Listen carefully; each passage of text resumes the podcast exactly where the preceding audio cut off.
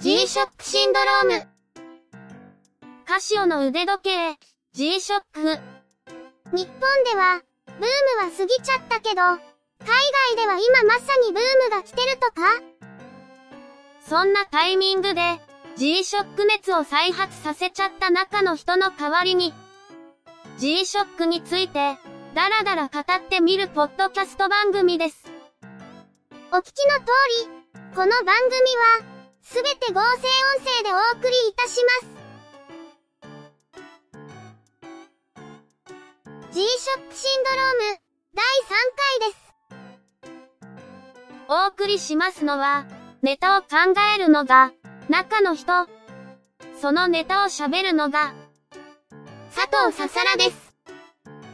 こっちが A で、こっちが B。どうぞ、よろしくお願いします。早速だけど、今回は何をネタにするの？実は、何をネタにしようか、まだ迷ってるんだよね。なら、G-SHOCK にまつわる用語の紹介にしない？ああ、結構いろいろあるしね。いいかもね。じゃあ今回は、ーちゃんが調べて発表してもらいましょうか。いいよ。そういうこともあろうかと、調べてあるから。よいいいな。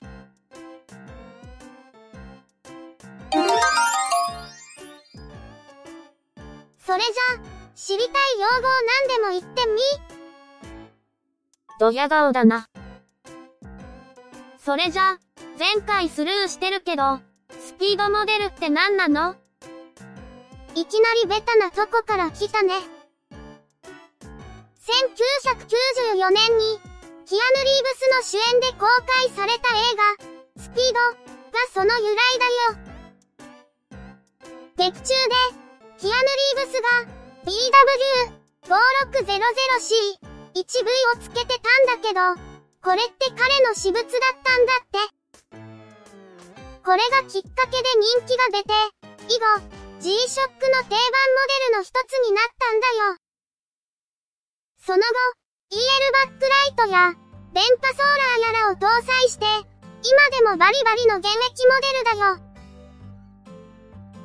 余談だけど、映画、SP で、黒田官兵衛元井、井上薫役をやってる岡田純一さんが G-SHOCK をつけてるけど、これもスピードモデルだね。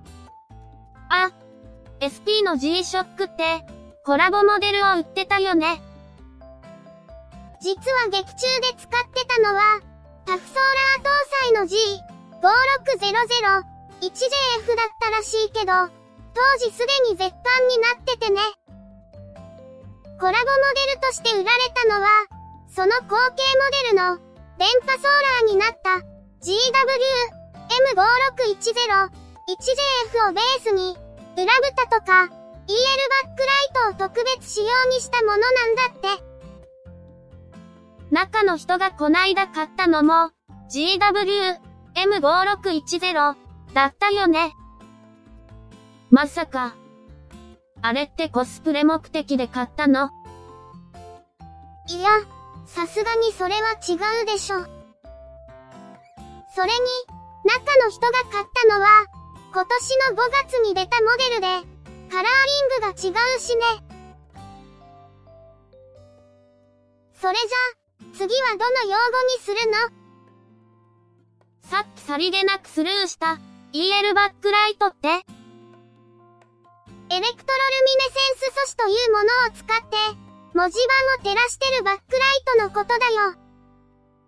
最初の頃は、マイクロライトで照らしてたんだけど、こっちの方が明るいし、それでいて消費電力は変わらないんだって。それと、EL バックライトになって、点灯した時に絵柄を浮かび上がらせることができるようになったよ。かつてはいろんな遊び心のある絵が浮かぶモデルがあったね。さっき話してた SP のコラボモデルだと、バックライトをつけると SP のロゴが浮かび上がったよね。今は腕を傾けると点灯するオートライトや、明るいところでは点灯しないフルオートタイプもあるらしいよ。綺麗。ところで、EL って、携帯電話のディスプレイに使われてない？そうだね。有機 EL ディスプレイが実用化されてて、サムスン電子のギャラクシーシリーズで使われてるね。EL という原理は一緒だけど、これは液晶のバックライトに使ってるんじゃなくて、それ自体が発光するディスプレイなんだよ。その辺は、ゆくもばのささらさんの方が詳しそうだね。中身は一緒なんだけどね。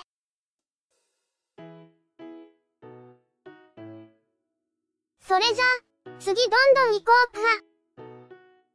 ここまでさりげなくスルーしてきたことをおさらいしてきたついでで、もうちょっとおさらいしていい？そうだね。結構スルーしまくってるからね。じゃあ、タフソーラーとか、マルチバンド6について教えて。じゃあまずタフソーラーからね。蛍光灯とかのわずかな光でも発電する小型の太陽電池パネルと、大容量のバッテリーを組み合わせてる、カシオ独自のソーラー駆動システムを、タフソーラーって呼んでるね。さっき説明した EL バックライトとか、最近のモデルに搭載してる高輝度 LED バックライトとか、各種センサーとか、結構電池を食う機能ばかりの G-SHOCK だけど、省電力 LSI と、このタフソーラーのおかげで、ユーザーはそれを意識せずに使えてるよね。もちろん、太陽電池で充電してるから、電池交換も不要だね。タフソーラーは、プロトレックやエディフス、オシアナスなど、他のカシオの腕時計でも採用してるよね。続いてマルチバンド6。これは標準時刻電波のマルチバンドの受信機能のことだね。もともと、以前少し説明してる、日本に2つある標準電波送信所の電波を受信する機能から始まったけど、2005年に発売された、マットマン GW9000 に、北米、イギリス、ドイツの電波を受信できる、マルチバンド5が搭載されたの。その2年後、中国でも標準時刻電波の送信が始まって、それに対応する形でマルチバンド6になったね。じゃあ、世界中どこででも時間がぴったり合うってこと？世界に6曲あるけど、残念ながらこれで全世界をカバーできるわけじゃないんだよ。電波が届かない地域では、あっても無駄だから、機能自体を搭載せずに売っこの弱点をカバーするために、世界中どこででも受信できる GPS の信号を使って時間を補正する機能を搭載した腕時計が最近になって出てきたね。あ、G-SHOCK でもスカイコックピットに GPS ハイブリッド電波ソーラーってのが出たよね。すごく高いけど。そうだね。GPS ってすごく電池を食う機能らしくて、GPS だけで時刻補正をするわけにもいかないみたいなんだよね。だから普段は、標準電波での時刻補正の優先度が高くて、標準電波を受信できない時だけ、GPS で補正することで、電池の消費を防いでるんだって。いろいろ考えるんだね。時間が押してきたから、次で最後にしようか。そうだね。他の用語は、また折を見てやろうね。じゃあ最後に、モデル名の通称から、イルクジとか、ジェイソンとかって、何のこと？イルクジは、イルカ、クジラモデルの略称だね。非営利団体、アイサーチが主催している、イルカ、クジラの生態や地球環境について語り合う国際会議の第4回大会が、1994年に日本で開催されたんだけど、これを記念したモデルが発売されたのが始まりで、その後も大会が開催されるごとに限定モデルとして発売されてるね。イルクジの売り上げは一部が寄付されていて、今でもアイサーチジャパンをはじめとして、環境系団体を支援してるんだって。いわゆる CSR の一環でやってるのかな？そういうことなのかもね。ちなみに、今年のイルクジは、ピンクのフロッグマンだったね。一つ補足すると、もともと国際会議をやっていたアイサーチはもうなくなってるみたいで、アイサーチジャパンを支援するイルクジは、最初のものとは少し趣旨が変わってるかもしれないね。あと、似たような趣旨の限定モデルでは、アースウォッチってのもあるね。今年の限定モデルは、ダークグレーのレンジマン。かっこいいね。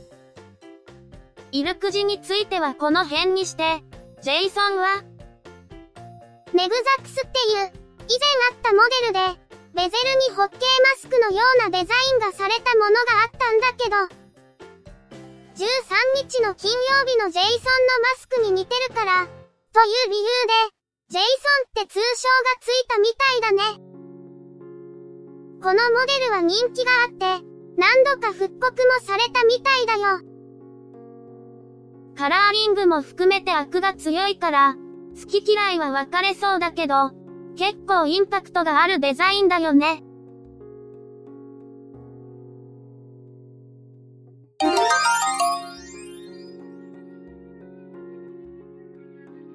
それじゃ、今回はそろそろおしまいだね。次のネタを仕込まないといけないんだけど、どうしよう。中の人が、とうとうヤフオクに手を出しして、いろいろと状態を悪化させてるから、ネタには困らないんじゃないかな。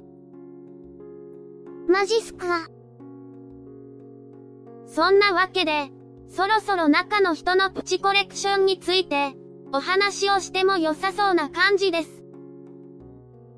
本当にそれにするかわかりませんけど、次回もゆるゆるでやりますので、暇つぶしにでも聞いていただけると嬉しいです。それでは、次回の配信まで、ちょっと待って。それ、確実にどっかのパクリでしょ？そういうことをしちゃいけません。正直、すまんかった。では、仕切り直して、次回の配信も、どうぞよろしくお願いします。